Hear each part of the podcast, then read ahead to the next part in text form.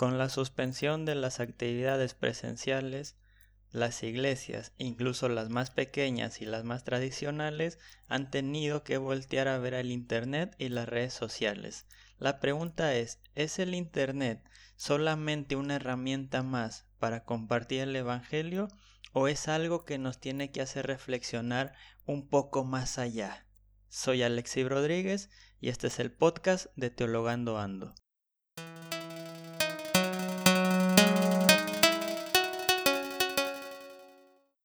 ¿Qué tal amigos? ¿Cómo están?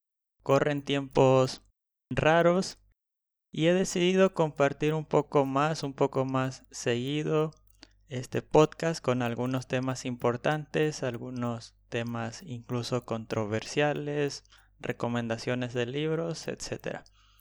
Y hoy estaba pensando en todo este movimiento que se ha armado por la suspensión de los cultos, de las actividades que por lo menos desde hoy en Argentina estamos en una cuarentena o en un aislamiento eh, social obligatorio, por lo menos hasta el 31 de marzo. Por lo tanto, no puede haber reuniones presenciales y que ha pasado tanto acá como en México y en otros países es que las iglesias han decidido voltear a las redes sociales y al Internet aquellas iglesias que no lo habían hecho y muchos lo que se está haciendo es intentar copiar el modelo de las iglesias grandes que ya venían haciéndolo desde hace bastante tiempo. La pregunta que hago en la introducción y la repito acá es, ¿Internet solo es una herramienta o es algo más? Quiero compartirles algunas reflexiones que me han llegado a través de la lectura de dos libros de el teólogo Antonio Espadaro. Si no lo conocen, Antonio Espadaro es teólogo jesuita. Él trabaja para la Universidad Gregoriana y en mi opinión es uno de los especialistas más grandes en la relación eh, tecnología y cristianismo. Él trabaja, es el como consultor del Consejo Pontificio de la Cultura y del Pontificio Consejo para las Comunicaciones Sociales. Él tiene dos libros que le recomiendo bastante. El primero se llama Ciberteología, pensar el cristianismo en tiempos de red. Y otro, ambos de la editorial Herder, que está en español, se llama Compartir a Dios en la red, el cual es mucho más cortito y prácticamente es un resumen del anterior. En ambos libros el autor propone algo que por lo menos a mí eh, me cambió mucho mi manera de ver las redes sociales porque yo igual que muchos lo veía como una herramienta más para evangelizar. Sin embargo, el autor empieza, les cuento un poco la introducción de este segundo libro de libro Compartí a Dios en la red, empieza comparando las tecnologías del ser humano y el ser humano mismo en cuanto a ubicación o eh, toda esta tecnología. En primer lugar dice que con el invento de la brújula, la brújula señalaba al norte y dice el ser humano señalaba a Dios. Si una brújula no señalaba al norte, se daba por entendido que el problema era de la brújula, porque el norte existe y eh, Analógicamente, si un ser humano no buscaba a Dios o no llegaba a Dios, el problema era del ser humano porque se daba por sentado que Dios existía. El ser humano era aquel que buscaba eh, llegar a Él, apuntar a Él. Más adelante, Él dice, se inventa el radar. Y el radar lo que hace es dar las coordenadas de dónde está cierta cosa, cierto objeto, pero no lo dice con tanta precisión. Analógicamente, el hombre en este tiempo, el tiempo del radar, el hombre se pregunta ¿dónde está Dios? Es una pregunta que se ha hecho durante mucho tiempo. Durante toda la modernidad, las guerras, eh, las enfermedades, los desastres mundiales, eh, la pregunta era ¿dónde está Dios? Ahora él dice todo esto con las redes, con el Internet, todo ha cambiado. Porque el hombre ya no es alguien que busca esa conexión, sino busca estar conectado. Y el hombre ya se desespera si no trae su celular, si no tiene su laptop, etc. Y entonces él menciona que el hombre, en lugar de ser una brújula o un radar, se ha convertido en un decodificador.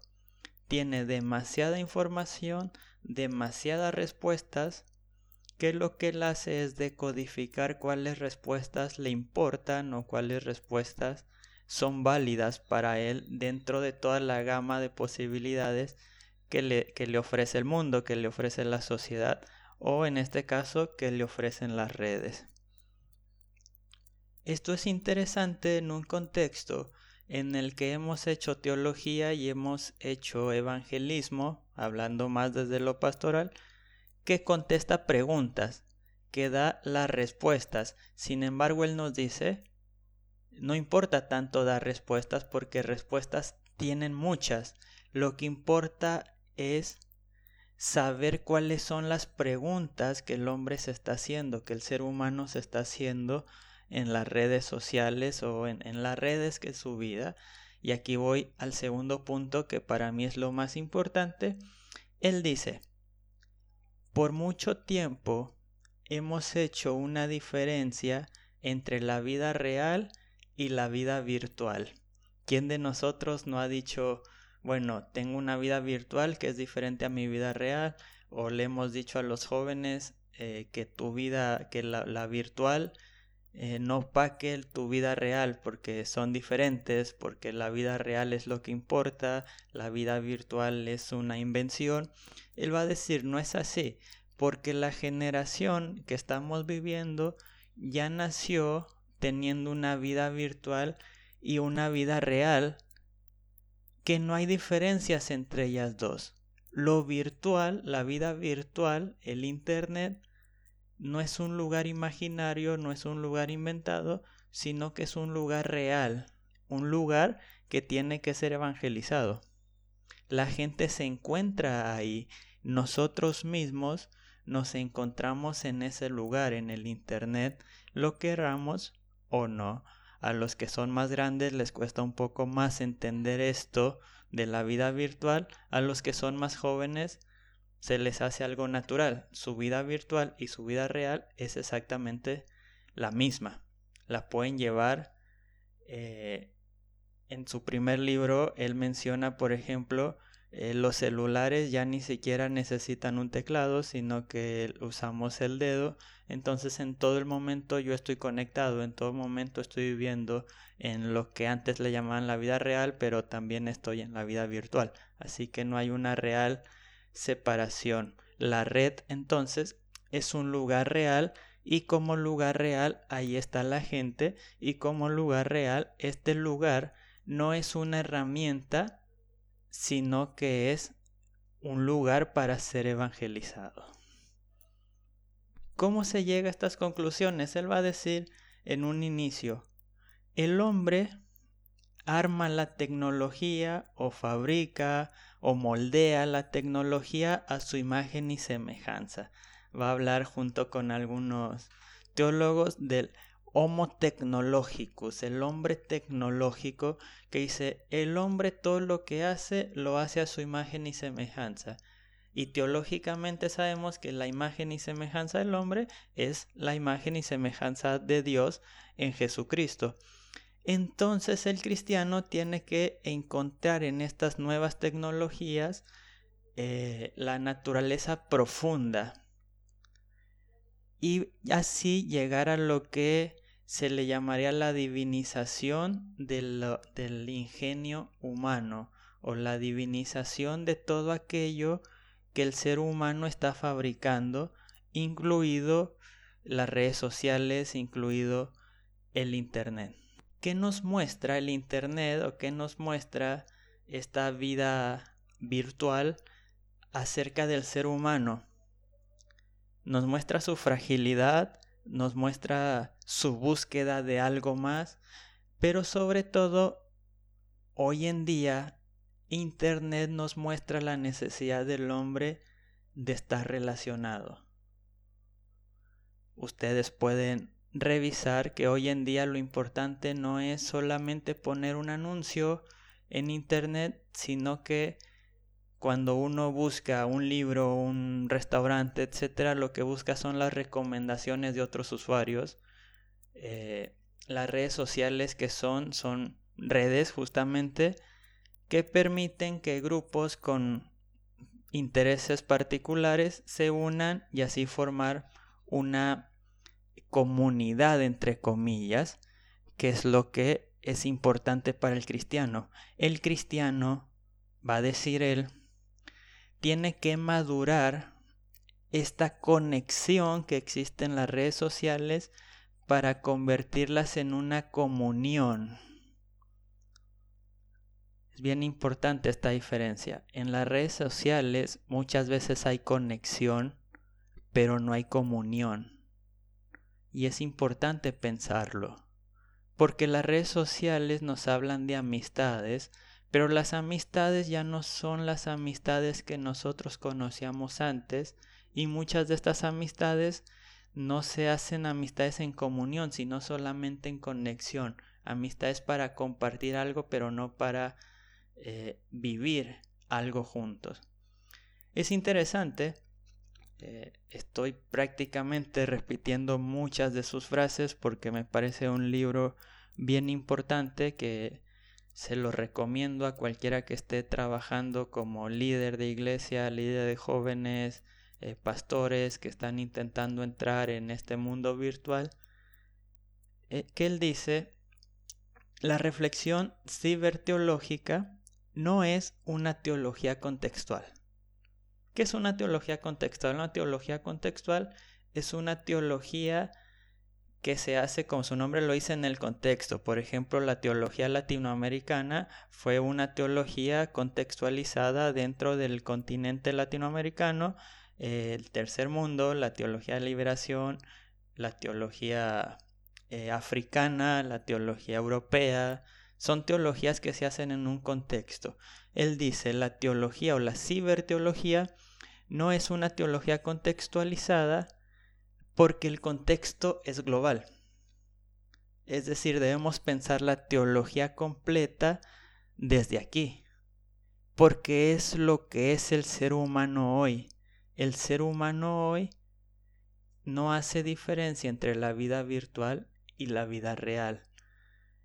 Internet entonces se ha convertido en un medio ambiente cultural y como medio ambiente cultural cambia la forma de vivir pero también la forma de pensar de la gente y por lo tanto debería cambiar la forma de comunicar qué es Dios, quién es Dios y cómo conocer a Dios. Por lo tanto, la del desafío de la iglesia no es tanto cómo usar la red social, sino cómo vivir correctamente en tiempos de redes. Es una gran diferencia. No cómo usar la red, sino cómo vivir en la red. Para esto, él va a decir, evangelizar no es hacer propaganda evangelizar no es hacer propaganda y me gusta repetir esto porque muchos hemos pensado que nuestra forma de evangelizar en las redes sociales es crear videos, crear contenidos, postearlos, pedir a la gente que los compartan, etc. Cuando los que conocen de las redes sociales se han dado cuenta que cada red social claramente tiene sus propios algoritmos, pero ¿qué pasa?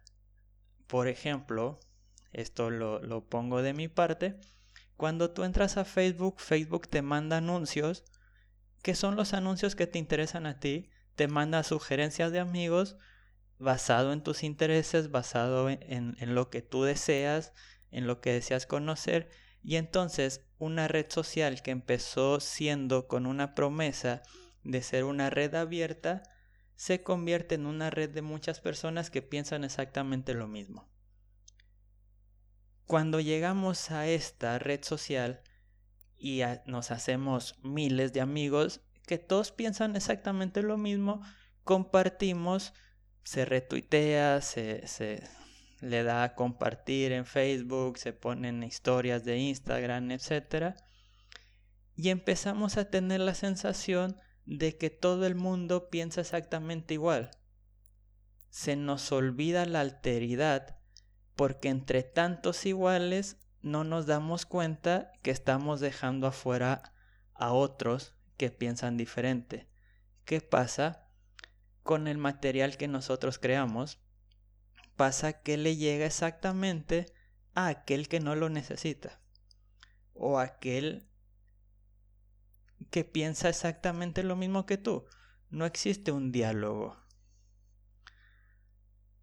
¿Qué podemos hacer entonces? ¿Cuál es la tarea de la iglesia en tiempos de red?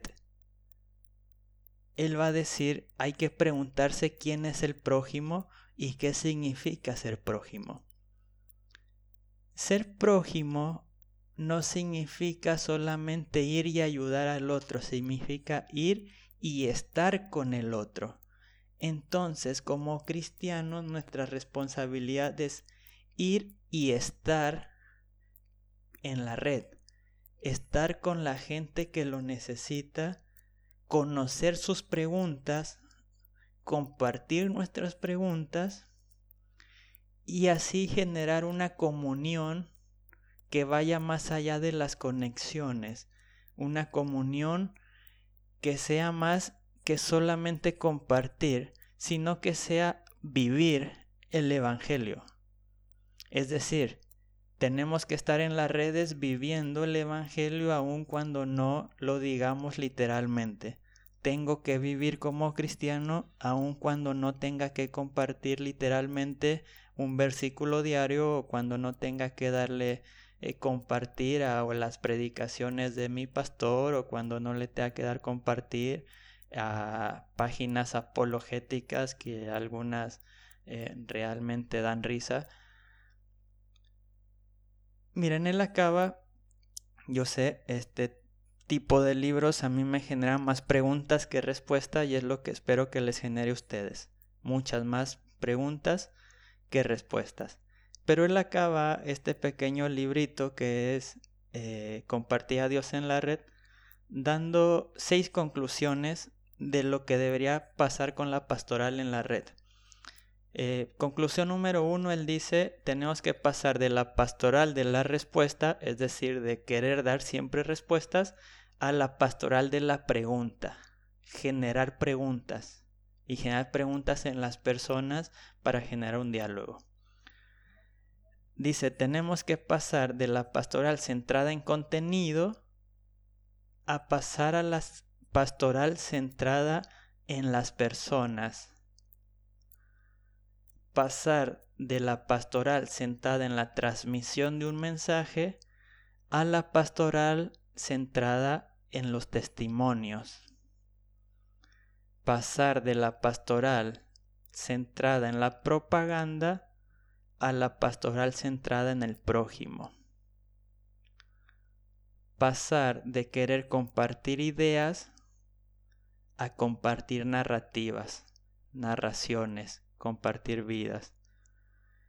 Y por último, él va a decir una pastoral que esté atento a la interioridad y a la interactividad que se da por medio del Internet. El Internet ha cambiado nuestras vidas ha cambiado nuestra forma de pensar, ha cambiado nuestra forma de ser y de relacionarnos. No veamos solo como una herramienta, sino que pensemos cómo tenemos que ser en estos tiempos de red. Esto es todo por hoy. Yo soy Alexei Rodríguez. Les animo a que se suscriban al podcast y que se suscriban al blog también, alexibrodríguez.com, y que podamos estar en contacto a través de las redes sociales, Instagram, Facebook, Twitter, Alexib03. Eh, abrazo a todos y bendiciones y fuerza que salimos de esta.